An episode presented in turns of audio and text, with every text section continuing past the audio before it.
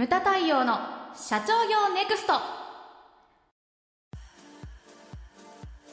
皆さんこんにちは。ムタ太陽の社長業ネクスト。番組ナビゲーターの奥脇彩です。太陽さんよろしくお願いします。はいよろしくお願いします。さてあやちゃん、はい、えー今回のテーマなんですけれども、タイミングをつかむために必要な、えー仕込みの時期と。仕込み。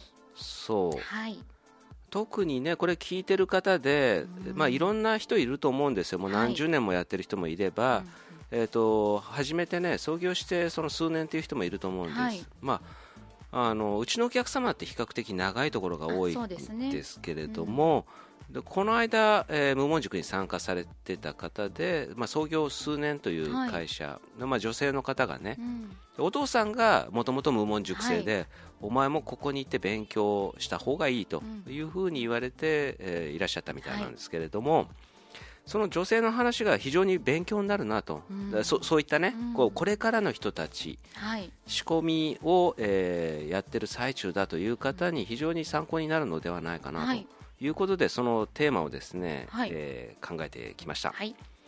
でその無門塾の20代の女性なんですけれども、はい。やってることは何かって言ったらフランスから、えー古着を買い付けてきて国内で販売、はい。だからこの目利きとかも全部自分でねね。選んで、えーあやちゃんも聞いた？聞きました。はい。結構喋ったりした？あはい。うーん。そうなんだ。あのお洋服とかねそう。雑貨とか。そうそうそう。そういったものを買い付けて、えー販売をしてると、うん。で売り方は、えっと、媒体販売が主なんだけれども時々ほらイベントとかを関西とか、うん。そういったところで、えっと、開いて、うん。えー展示販売もやられてると、そしてその他にあとはですね雑誌とかイベントなどの、うん。そのなんだろうファッションとかそのヘアスタイルはい。モデルさんの、そしてメイクとかのそのトータル的なコーディネートとかもプロデュースうん。をしてるらしいんですね。だってこのコロナ禍でも、えー、と昨年の10月、11月ぐらいはフランスに行かれてたよね。あ。そうですね、うん。やっと行けるって言って。そう仕事の依頼が来て、で大人数でも行くわけにはいかないからって言って、自分に白羽の矢が立って、それでお願いされてぜひちょっとやってみたいということで行かれてました、だからほとんどす自分でやられてるんですよね。で個別相談に乗った時に聞いたのがこれからはあのビーガンのためのレストランもやりたいとかビーガンっていうのはあれですよね。えっ、とななんですか肉とか魚一切食べません、うんだから菜食。菜食それもしかもなんていうんですかスストリクトっていうか厳しめのやつですよね、で今までのなんだろうずっと言われてたのほら菜食主義ってえっ、と言葉で出てたじゃない。ベジタリアン？はい、ベジタリアンよりもなんかもっと厳しいというようなのがビーガンですよね、その人たちのためのレストランというのを、えー今おぼろげながらやりたいって思ってるらしいんですね。で彼女が悩んでるのは今一人だと。でどっからどこまで自分でやればいいのかとかそれから会社を大きくするのかこのままでいいのうん。かすごい迷ってるというふうにおっしゃってました。でなんでかって言ったらほら古着とかも自分のやっぱりねそのこだわりとか。そうですよね、うん、こうこういう方ってやっぱり強いこだわりがあるじゃないですか、それがあの商売としてお父さんとしてはほらお父さんはちゃあの企業をやられてた方なので、だからその商売として大きくするのがやっぱり道だというふうに考えてはい。るところがあると思うんですよね、でも本人はその大きくした方がいいのかそれとも自分のこだわりのまま好きなその仕事として小さく長くやっていくのがいいのかってい考えてる、はい。うん、自分でも何をやったらいいのかわからないというふうにおっしゃられてたんですね。そうですよね。ちょうどそれ考える時期ですよね、そう、うん。でそれなりに売り上げも立ってる立ってるんですよね。ね。はい。うん、一人でこの売り上げっていうのは結構なもんですもんね。本当す。ごいですよね。だからそれこそ目利き力ですよね。うん。うん。でファンがついてるっていうのが一番だと思うんですよね。うん。うん、だからネットとかってそれができちゃうんですよね。なん。なんかあの1回インターン生を募集したら130人ぐらい集まったっておっしゃってましたよ。なんじゃそら。だから相当すごい根強いファンがたくさんいらっしゃるんだなと思って、うん、だからそういう人たちに向けて、うん。なんなんて言うんだろうその学校をやるのも一つだと思うんです、うん。ああなるほど、うん。うんそしたらまあ違うあれが、うんうんねその出てくるんだけど問題が出てくるんだけれどもそれもまた一つと、うん。愛に今言っただけであってね。うん。であとその仕事内容聞いててでもその私の立場に似てるなと思ったんですよ。ほら講演したりとか文章を書いたりとか、でその面談で直接言ったんですね。これ私に似てるんじゃないのと。でこれは替えが利かないくてってう。んですね。私が理事長になった時はそのなんて全部自分でやってたんだけれども、そのある時から変えたって言って自分は自分にしかできないことにも特化しちゃって、任せられる仕事は全部部下に任せていこうと、うんこれは何にでも言えることだと思うんですけれども最初から全部任せちゃダメなんですよね、一通り全部自分でやった上でそしてでこれもまた大事なんだけどいつまでも自分で抱えてちゃダメなんですね、うんそれを下の人に任せていかないと下が育たないっていうのが少しずつ少しずつ、うん。うんうんあると思うんですよ。で彼女はだからこれからねどういうふうにしていくのか。で雑誌とかイベントのそのファッションとかヘアスタイルメイクのコーディネートって言いましたけれども、うん。これというのはさっきちょっと話に出てきたけれども受注なんですよね。依頼されると、はいで受注だからいつ来るかわからないわけなんですよ。うんうんでそれを支えてるのが何かって言ったら、えー古着とかの販売なんですよね、うんはい。だからその古着とかの販売で会社として成り立たせていくには、えー、と自分のその食いぶちというか売り上げを、えーある程度ベースを支えるのがこの古着の販売なんですよね、はい。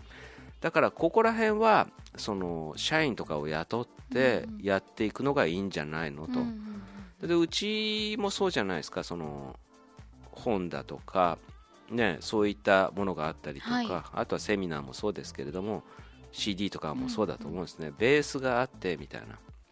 そういうのがあって私はだからその社長業もやりつつそのなんていうんですかね外に向けての発信とかいうのもできたりとか、だからその自分の妥協点をどこに持っていくかというのがねうん。そこがまず最初かなっていう、はい。うん、でなんていうかねそのクオリティをねその妥協点をどこに持っていやそうですよ。だって特にあのこの方なんてクリエイティブ色が強いじゃないですか、うん。そうすると言葉にできないそのうん。こだわりとか、あのセンスっていうのをこう人に任せるっていうのはうん。なんかすごいハードル高いように感じてしまうんですけど、うん。でもねあやちゃん飲食店でも同じじゃない？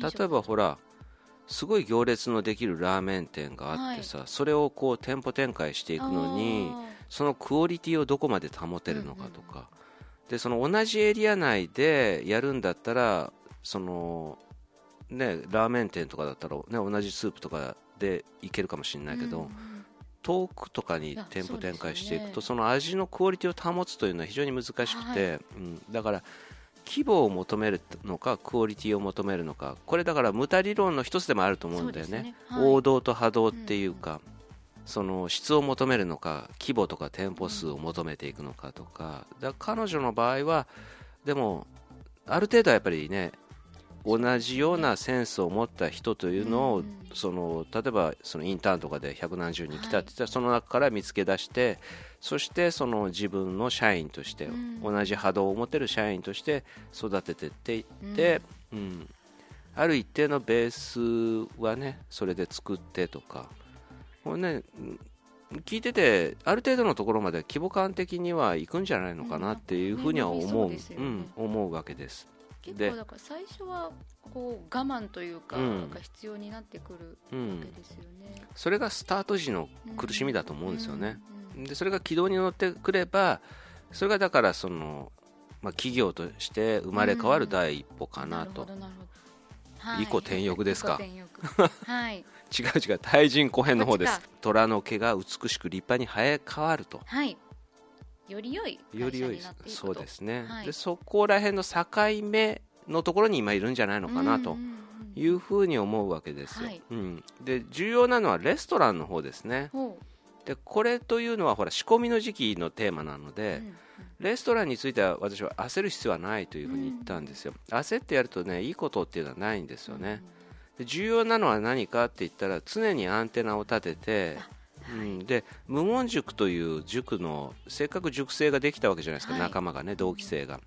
その人たちに絶えずその発信していくことうん。自分こういうことやりたいと思ってるんだろうだけどって言って。で15人限定だからええ。自分以外は14人いるわけじゃないですか、でその14人は多分ほら彼女は最年少だから、え自分以上のコミュニティを持ってるはずえなんですよね。うんでそこの人たちのアンテナに絶対引っかかってくるはずなんですよ、うん。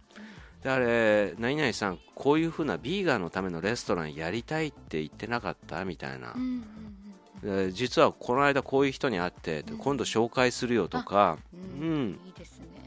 絶対そういう風なのが出てくるはずなんです、だから経営者とのその縁っていうのを大切にしておけば必ずいいタイミングでいい話が来ますよとうんいうことを申し上げてね、はいであとは袖触れ合う縁っていうのをこうね活かせる人と活かせない人ってやっぱりいるわけですよ。ですね。触れ合っても気づかないとかね、うん。そういうのじゃダメよと。だからそのためにはアンテナを常に立てて諦めることなく焦ることなくずっとそのまま走り続けてればいいんじゃないですかって言ったら、うん、なんか、あのー腑に落ちましたっていうふうにおっしゃってましたけれどもね、だからこれをお聞きの人同じようなね創業数年とかで、はい。その対人古変のねこれから生まれ変わるみたいなね、はい。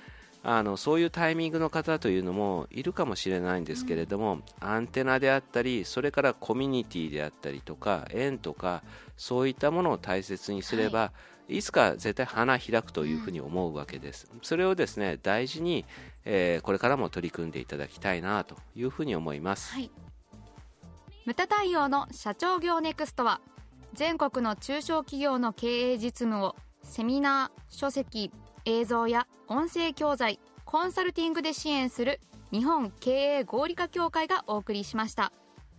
今回の内容はいかがでしたでしょうか？番組で取り上げてほしいテーマや質問などどんなことでも番組ホームページで受け付けております。どしどしお寄せください。それではまた次回お会いしましょう。